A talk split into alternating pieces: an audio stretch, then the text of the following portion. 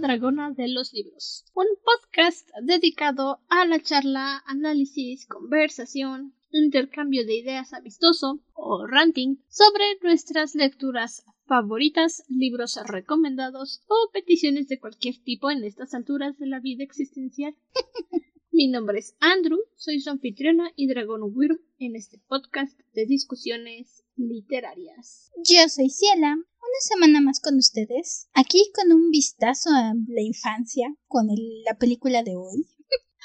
Este no es un episodio especial, que quede claro, este forma parte del programa de la Dragona de los Libros.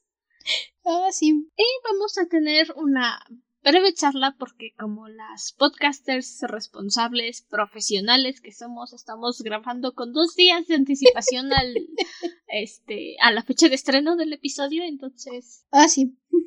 nos vamos a apurar un poquito. Para todos esos que que dicen y por todos esos me refiero a, a mi mamá y a mi amiga que dicen deberían hacer sus episodios más cortos como de 40 minutos pues ahí les va uno Ah, sí. A veces nos apura un poquito la vida, así que sí. Ahorita va corto, pero creo que dado el tema queda bien. Sí, la verdad es que Corazón de Dragón no es una película que tengas que analizar a profundidad. Es muy sencilla, es muy rápida y se explica sola, como tienen que hacer las películas, pero para beneficio de nosotras no nos tiene pensando demasiado. No, no sé qué tantos conozcan esta película. De todos modos, creo que esta vez nos vamos a ir mezclado, spoilers, no spoilers. Pero si vivían aquí en México y veían la televisión abierta cuando estaban chiquitos, esta es de esas películas que pasaban a cada rato. Anécdota chistosa, siempre me hacía yo bolas cuando estaba yo chiquita entre Corazón de Dragón y Corazón Valiente, porque las dos decían corazón y las dos me encantaban. Y uno pensaría que el hecho de que una tenía la palabra dragón me daría una pista, pero no, Ciela de seis años de todos modos siempre confundía las dos películas. Ciela con TDA, a punto de reprobar primer grado. Oh, sí. Historia chistosa, por cierto. Sí, es cierto, casi reprobó primer grado. Si quieren un diagnóstico de TDA a temprana edad, reprueben primero de primaria. Eso le va a dar la pista a sus papás de que algo está pasando ahí. Sí, eso va a hacer que sus papás digan, ok, vamos a llevarla a ver qué pasa aquí. Porque si no crecen y los papás dicen, es que solo eres flojo, es que no le echas ganas. No, simplemente el cerebro funciona diferente. Pero no hay que desviarnos del tema. Insisto, esto tiene que quedar cortito porque tiene que salir en dos días. Ay, sí. Pero sí, entonces esta película la pasaban mucho en televisión abierta aquí en México antes. Y la verdad es fácil entender por qué. Porque es una película sencilla pero bonita. Es uno de esos clásicos de la fantasía, por así decirlo. Es una película escocesa. ¿Y cómo sabemos que es escocesa? Por la cantidad de castillos rotos alrededor. Tienes 10 minutos para adivinar en qué país se desarrolla la historia. Y si en 10 minutos no sabes en dónde estamos, reprobaste historia, reprobaste geografía, reprobaste mitología, reprobaste todo. Porque el primer escenario que tenemos es de un soldado entrenando con el príncipe, obviamente es el príncipe, si no, ¿de dónde sale la historia? En un castillo en ruinas. E inmediatamente en cuanto ves el castillo, sabes que estás en Escocia. O puede que sea Irlanda, pero por el acento que están intentando hacer, Escocia. Lo que nos da también una base muy fuerte bueno, tal vez no muy fuerte. A veces se me olvida que la gente no se obsesiona como yo, pero nos da una buena base para entender de dónde surge la mitología del dragón aquí. Los escoceses veían a los dragones no como deidades, pero sí como unas figuras poderosas, como seres superiores. Esta película maneja muy bien ese punto entre los dragones son sabios y son seres inteligentes que están aquí y este punto más popular que se ha oído quejarse aquí muchas veces de los dragones atacan pueblos, se llevan doncellas y queman todo. Hacen una forma muy inteligente de manejar estos dos aspectos de la idea de los dragones dentro de la historia. Ahora sí que casi casi son los dos espectros. Ah, claro, gay y no gay. Pero en. Ah, sí, dragón y bestia destructora de pueblos y aldeas. Exacto. Sí. Y también estos primeros 10 minutos de la película nos ayudan a establecer qué es lo que vamos a ver en el resto de la historia, qué es lo que tendríamos que esperar o simplemente adivinar, porque la película es sencilla, es rápida y no se está atorando a sí misma, tratando de hacerse misteriosa. Es una película cómica.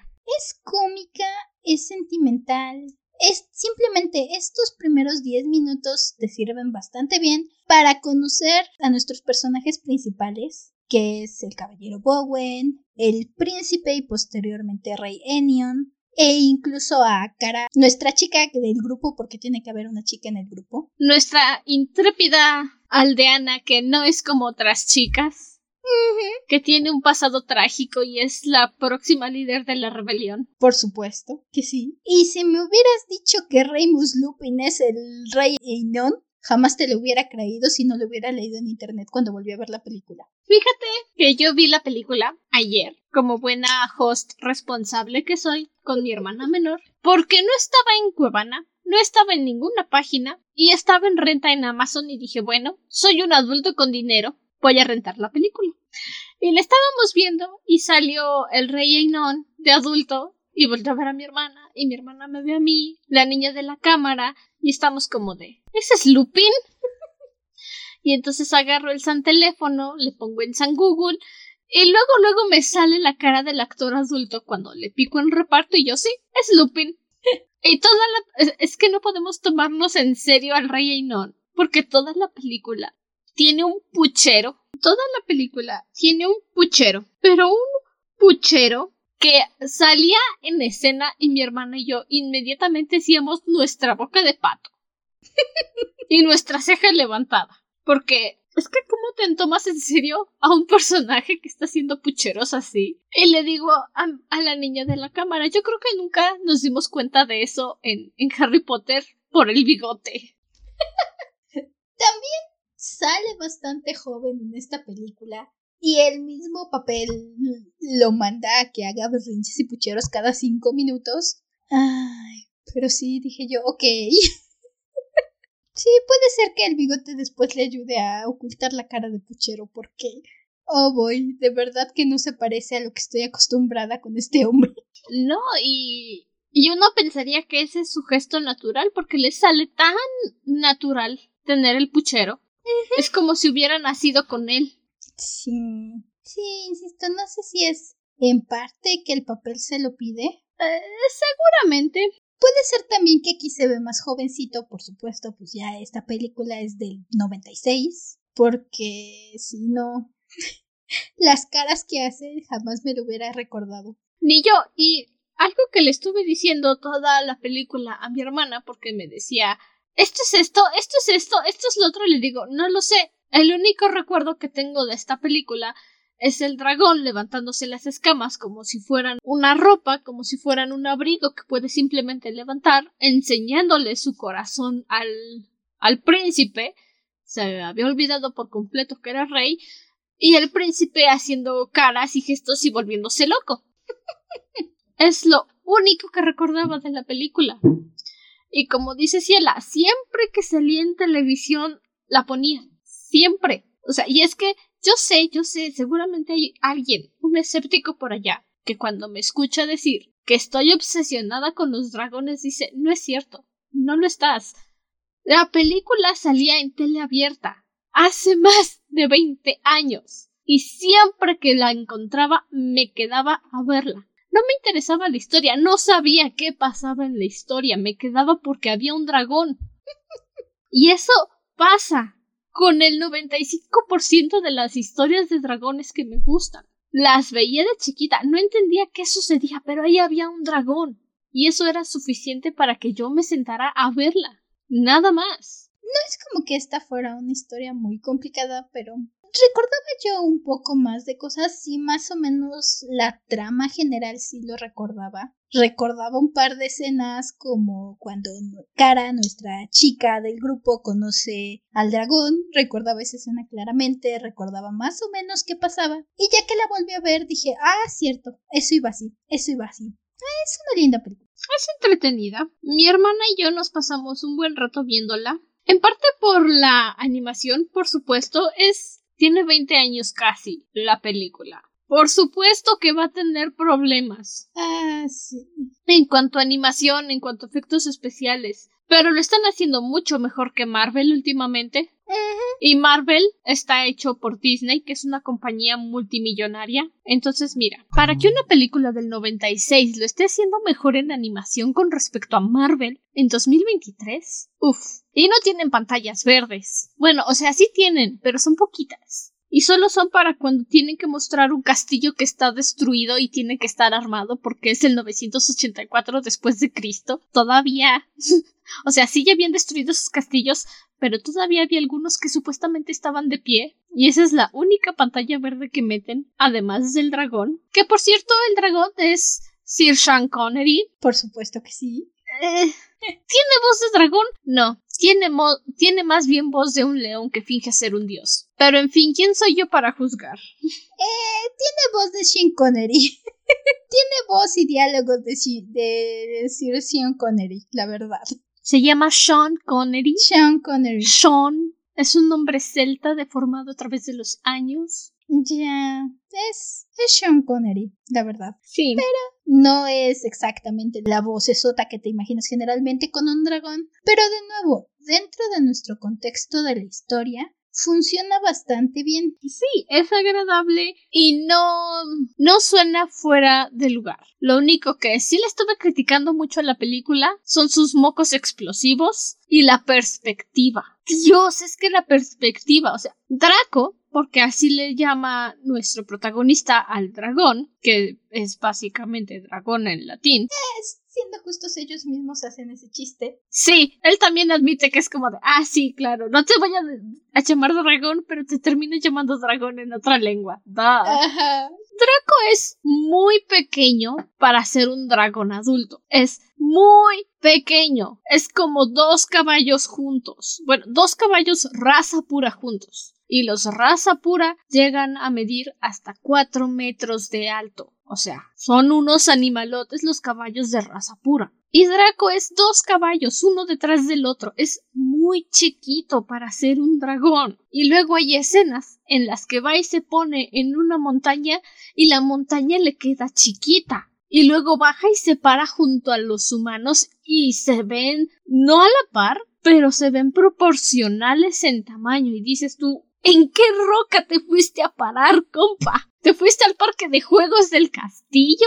Porque también es eso, lo ponen junto a una de las torres destruidas de un castillo y se ve grande en comparación al castillo. Pero luego lo ponen en la tierra y está chiquito. Proporción, perspectiva, cero. El mismo póster, ves el póster y la comparación de Draco en el póster contra Bowen. Bowen se ve una cositita y Draco se ve una cosísima. Cuando los ves en la película, ahí se van. Pero se lo voy a achacar al parte de los efectos a que, insisto, no es la superproducción de Hollywood y estoy muy segura que se fijaron más en hacer una buena historia o en hacer lo que podían con el presupuesto que hayan tenido. Así que, eh, se las paso. Sí, se nota que su prioridad fue la historia y se agradece. Tampoco es como que las películas de los 90 hayan sido malas. Los 90 son populares para mí porque tenían más consideración en la historia que en el resto de los efectos.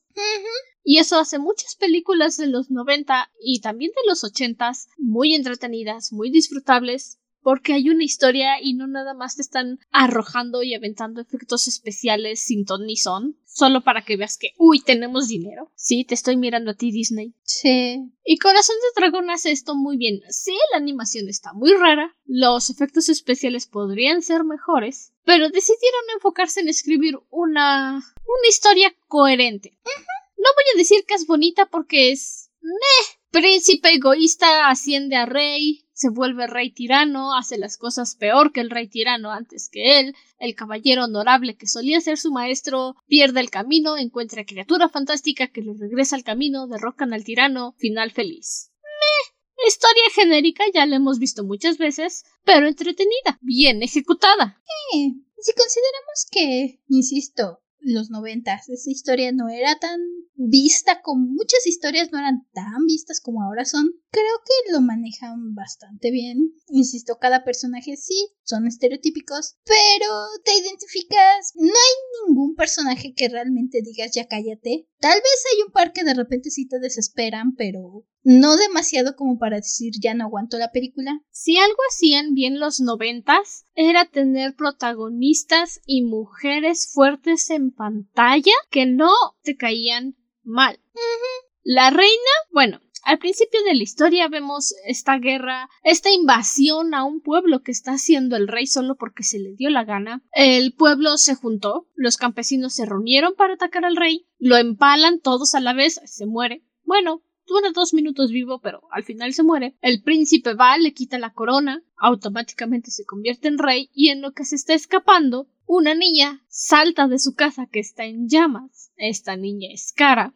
Le pega un santo al príncipe y lo empala. Lo empala en un poste que tenía una madera salida. ¿Y es, es una mini maderita? O sea, es una cosita de 5 o 6 centímetros, pero le cae encima y ¡pra! lo empala. Y en cuanto lo empala, la niña de la cámara y yo, larga vida el rey. Se recordaba, tenía varios recuerdos de esta película, recordaba que empezaba justamente con que mataban al rey, con que el príncipe salía herido, pero por algún motivo mi cabeza tenía ese hueco y dijo, bueno, le clavan una espada o algo así probablemente.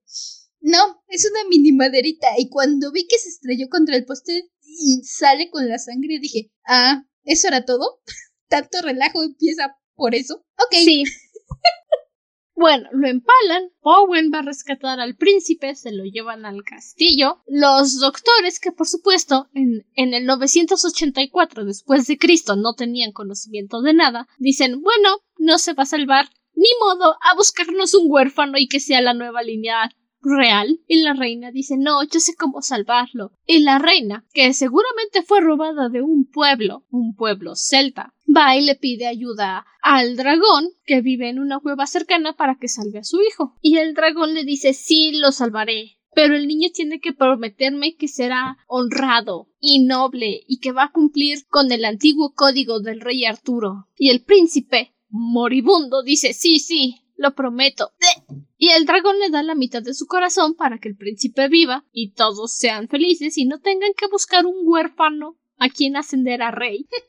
Y eso es lo que conlleva todos los problemas posteriores porque el príncipe no se murió. Y es todavía más malo que su padre. Y la reina es consciente de que cometió un error al querer salvar a su hijo. Al pensar que como estuvo bajo el cuidado de Bowen, que respeta el antiguo código del rey Arturo, su hijo iba a tener los mismos principios, pues le pidió la mitad de su corazón al dragón. Y cuando la reina se da cuenta de que el hijo es peor que el padre, admite su culpa y está dispuesta a matar a su hijo para liberar al dragón. Y es que si esta película la hubieran hecho ahorita, la reina sería insoportable. Y también cara. O sea, es que las dos serían insoportables porque los hombres blancos de Hollywood no entienden qué es lo que hace a un personaje femenino poderoso. Todo el papel de la reina, sobre todo. Cara no es molesta, tampoco es mi favorita, está ahí. Pero sí, la reina, entiendes obviamente que quiera salvar a su hijo. El hecho de que cuando es príncipe, nuestro príncipe egoísta, sabe disimular, si ves más o menos que tiene un poco de sed de sangre, pero no te imaginas que va a ser peor que el papá, o al menos no te lo dejan caer de primer momento. No pero puedes ver por qué la reina cree que puede ser que su hijo sea un mejor rey, puedes ver cómo lamenta, puedes verla incluso sabotear porque más adelante en nuestro príncipe se vuelve peor que su padre por motivos atrapan a Cara que había estado llevándole agüita a su papá que tenían apresado y la reina lo que hace es liberarla. Bueno, contexto. Cuando recién se convierte en rey el príncipe Ainon, captura a todos los aldeanos de la aldea que su papá invadió, entre ellos el papá de Cara, el alborotador, Y como el papá se revela, los soldados dicen, ah, bueno, pues te matamos. Y el Leinon dice, no, la muerte es una liberación, hay que quemarle los ojos para que sea más castigo. Y aparte de que destruyó todo su pueblo, desde ahí Kara le agarra rencor a Einon y luego, Kara, como es bien lista, intenta rescatar a su papá y lo único que provoca es que lo maten. Y entonces le agarra más rencor a Einon y dice, ah bueno, pues ahora lo voy a matar yo. Y como es bien lista, dice, voy a saltar solita al comedor donde está lleno de hombres para clavarle una daga en la espalda y por supuesto falla. Es este el hecho que manejan que, ok, Kara tiene todo el valor del mundo, pero le hace falta disciplina y le hace falta saber qué hacer. Porque por supuesto tiene sentido, es campesina, era hija de campesinos, no tiene ningún tipo de entrenamiento militar ni nada por el estilo. Es bastante realista que la niña no sepa ni qué onda ni por dónde empezar. No. Así que, sí, pésimo plan, pero entiendo por qué se le ocurre el pésimo plan. Y mientras tanto, es irónico porque la reina, que es la que en teoría estaría más apegada al hijo, capta luego luego que su hijo mintió y que su hijo es una mala semilla, mientras que Bowen, su maestro, se agarra y se aferra a la idea de no, así no era él, lo que pasa es que el dragón le puso el corazón y eso lo envenenó. Está hechizado, en realidad él era bueno, pero pero es culpa del dragón. Es como de, compa, lo estás viendo, lo viste cuando su padre estaba atacando la aldea, lo viste decir fantástico, tú puedes, papá, en lugar de decir esto es una masacre. Y, y todavía, es que compa muy listo no es. No. La verdad es que no será muy buen caballero. Sabrá de estrategias de batalla. Podrá respetar el código de Arturo, pero listo no es. No, no lo sé. Me gusta el hecho de que uno pensaría entrando a la historia que si alguien iba a estar cegado por los sentimientos, sería la madre, y si alguien vería la verdad, sería el maestro. Y es al revés, y eso me encanta. Es como de plot twist. Porque si Bowen es el que está necio con que no. Es que era mi muchacho y era un muchacho bueno y es culpa del dragón, así que ahora me voy a dedicar a matar dragones. Bowen es esa niña de la pintura que está abrazando a un perro diabólico y dice mi bebé solo quería jugar. De hecho. Él dice mi niño solo quería jugar. Él era bueno. Y luego este dragón vino y le dio su corazón y ahora es un monstruo. Sí. Porque eso es mejor antes que admitir culpas. De hecho. En fin, ese es el asunto con Bowen. No cree que el niño fuera malo, el dragón le dio su corazón y ahora mágicamente es malo y jura matarlos a todos y los odia a todos los dragones. Y es como, ah, ok, seguro. Estás haciendo lo opuesto a lo que hizo el príncipe egoísta, claro. Sí, básicamente es. Podemos ver algo del reino de terror que está haciendo Inon. Mientras tanto, vemos a Bowen a cazar dragones de pueblo en pueblo según esto, para que le paguen, pero a veces ni siquiera le pagan. Se volvió algo así como un mercenario de dragones que los mata para ganarse su sustento, pero como es re listo, cobra después de hacer el trabajo en lugar de cobrar antes y no le pagan. Y entonces el único que queda como un estúpido es Bowen. Y eso al final lo lleva a este encuentro con Draco que Adoro la primera pelea. Es otra de las cosas que recordaba claramente, pero se enfrenta con Draco. Tienen esta pelea entre ambos. Y quedan atorados porque Draco se lo va a masticar y Bowen le clava la espada y entonces se quedan en una posición de si tú bajas la boca yo te clavo la espada. Si tú clavas la espada yo bajo la boca. ¿Y ahora qué? Mm, no lo sé. Aquí nos quedamos. No había llegado tan lejos. Aquí nos quedamos las horas y las horas y las horas. Y eso es algo que yo dije, ok, va, no tiene sentido, pero de acuerdo, haz lo que quieras. Porque dice Bowen, si bajas el hocico te voy a clavar esta espada y te voy a atravesar el cerebro. No, no es cierto. Si bajas la espada, lo único que vas a hacer es salirle por encima de la nariz. Ahí no está su cerebro.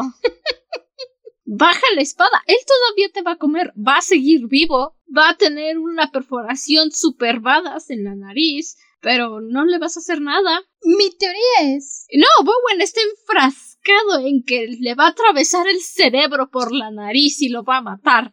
Y todavía Sir Sean Connery está como de adelante, comerte será lo último que haga después de que me atravieses el cerebro. No, no es cierto. Tú te tomaron sus clases de anatomía. Mi teoría es que Bowen sí se le creía que le iba a atravesar el cerebro, pero lo que pasaba es que Draco sabía perfectamente que estaba muy lejos de su cerebro, pero él estaba harto de que lo persiguieran y ya estaba pensando más o menos en cómo razonar con Bowen, cómo hacer una alianza con Bowen, porque cuando se harta y se le seca la boca, no le cuesta nada tirarlo con la lengua, nada más lo empuja tantito con la lengua y lo tira. Entonces mi teoría es que Draco sabía muy bien que Bowen no le iba a atravesar el cerebro, pero dijo, ay, Estoy harto de andar lidiando con caballeros, mejor intento razonar con este. Sí, que es al final lo que termina siendo razonar con el caballero. Pero aún así es como de... Obvio no, el cerebro no está por ahí, no estás ni cerca del cerebro. Pero bueno, Bowen no es famoso por ser muy listo. No. Su rasgo más destacable es que respeta el código del rey Arturo. ¿Cuál es ese código? No lo sé, Engaña a tu novio brujo con una mujer que te va a engañar con Lancelot de cualquier manera. Sí. Después de eso, hacen una alianza entre ambos dos y deciden empezar a cazar. Bueno, no cazar. Estafar. A estafar a los pueblos, quedarse con el dinero y es bastante divertido, debo decir. Hacen este truco de Draco llega, asusta al pueblo, los amenaza. Llega Bowen, les pide el dinero por adelantado porque Draco es más listo y le dijo que pidiera el dinero por adelantado. Y se quedan con el dinero. Y todo funciona muy bien hasta que llegan al pueblo donde está Cara que es donde Cara es la que los pone a los dos en cintura y les dice, ¿saben qué? ¿Y si dejamos de estafar gente y en lugar de eso nos vamos a hacer algo productivo. Porque para todo esto, Draco le pregunta a Bowen por qué odia tanto a los dragones. Y Bowen le dice porque un dragón contaminó el corazón del niño que yo cuidé con toda mi alma, del niño al que yo amé desde que era chiquito. Y Draco como de, uy, ¿quién habrá sido ese idiota, verdad? No dura mucho el secreto, lo cual agradezco, porque si no eso hubiera sido muy molesto. Pero pues al final Draco le dice, ¿y no crees que tal vez este principito tuyo era malo desde el principio? Y Bowen, obvio no. Yo lo eduqué, yo lo crié, yo le enseñé el código del rey Arturo, él era un niño bueno. Y Draco, uy, ¿quién le dice? Y es por eso también que Draco está a favor de seguir estafando pueblos, porque dice, uy, no. Meternos con el niño que tiene la mitad de mi corazón y que si lo atacan a mí me duele, uy, olvídenlo. Pasamos bastante rápido, Cara los convence, tenemos sí un par de traspiés para convencerlos, pero pasamos bastante rápido al punto donde decimos, ok, vamos a enfrentarnos todos, vamos a entrenar a los aldeanos y vamos a enfrentarnos al principito malo. It's nice. Ahí es cuando pones hombres de acción de fondo en tu cabeza mientras ves la película. Porque es lo que le hace falta un buen número musical para entrenar un grupo de soldados.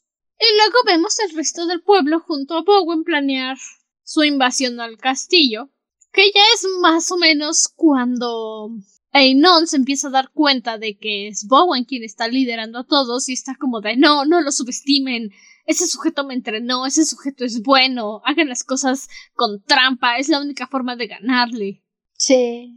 Y su madre, que, de nuevo, si hubiera sido escrita en estos tiempos, la madre sería insufrible. Le dice a Einon que por supuesto está estúpido y no suma que dos más dos es el dragón de Bowen, es el que tiene la mitad de tu corazón, es el que te dio la mitad de su corazón.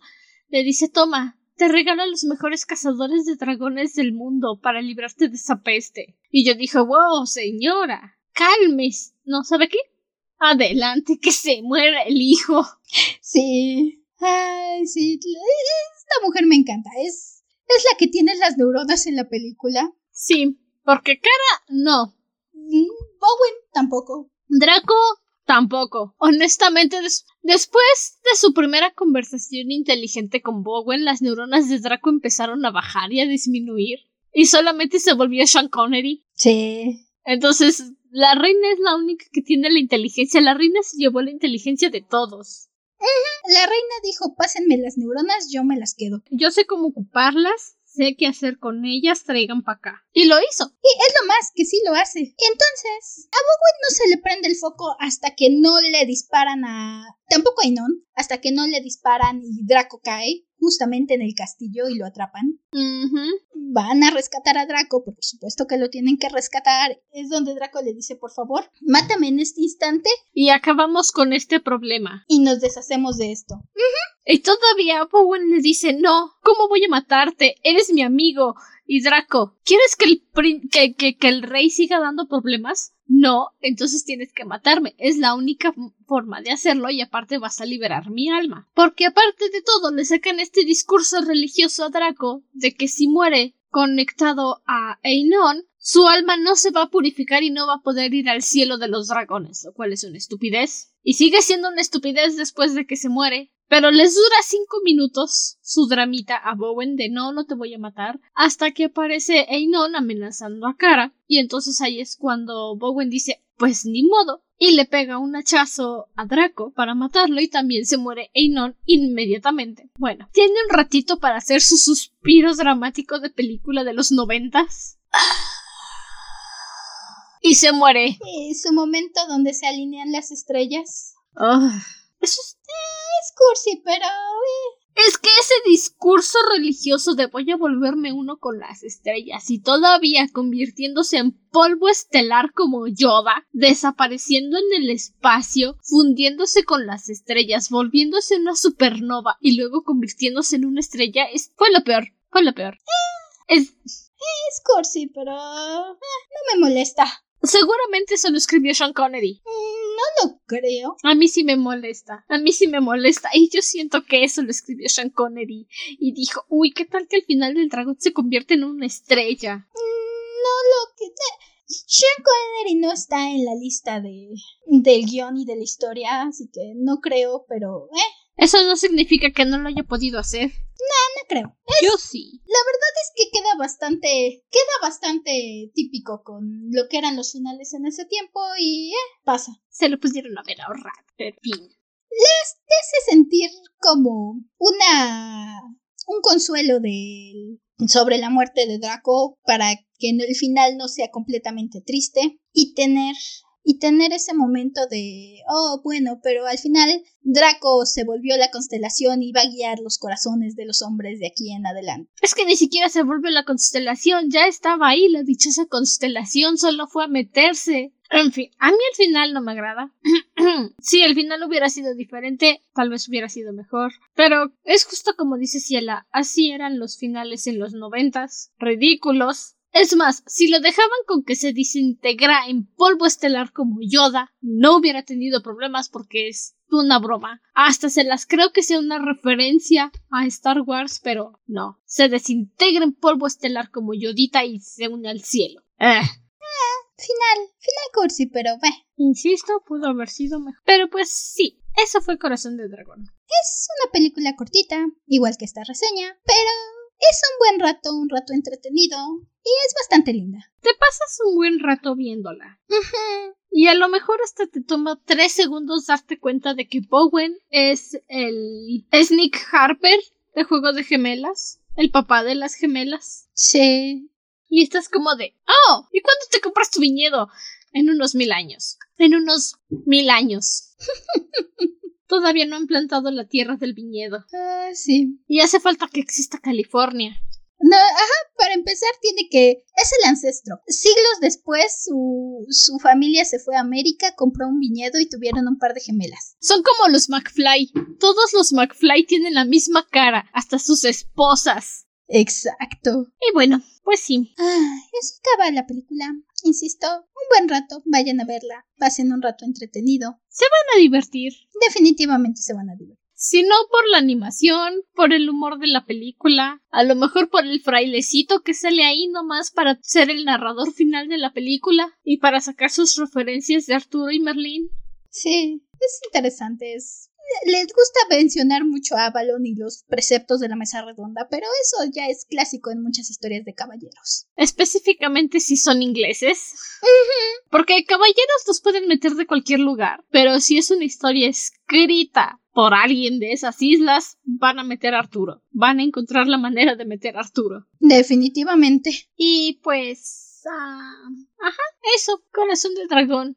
Una de las 87 razones que explica que mi obsesión con los dragones existe desde tiempos inmemorables, pero mi madre no escucha. Y pues ya saben, el discurso de siempre. Pueden seguirnos en nuestra página de Instagram, arroba dragona-de libros pod, donde intento mantenerla activa y hacer publicaciones, pero es difícil cuando tienes una vida adulta y tu prima no ayuda. A veces es un poco complicado hacer y acomodarte y tener los tiempos, pero ya saben, aquí nos gusta estar.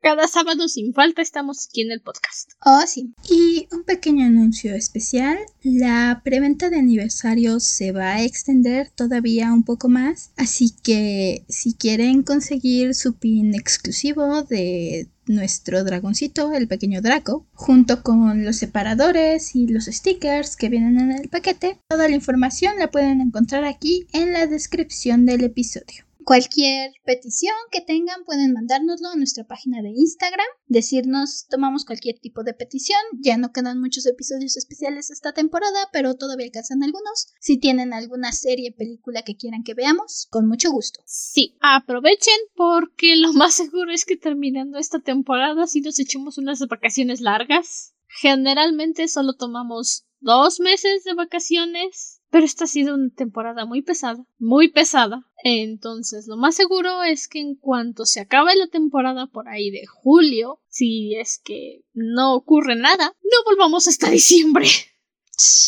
La verdad es que probablemente nos tomemos un descanso después porque esta temporada ha estado bastante pesada. Sí, entonces aprovechen los especiales, pídanlos. E igual, si quieren escuchar de algún especial cuando entremos en vacaciones, seguro un episodio especial no nos va a hacer nada, obviamente. Pero sí, yo creo que vamos a tomarnos un largo descanso después de esta tercera temporada que ya lleva dos años. Bueno, año y medio, casi dos años. Y luego volveremos. Ah, Ya veremos. Ya. Volveremos para una siguiente temporada definitivamente, pero ya veremos qué pasa si es después de...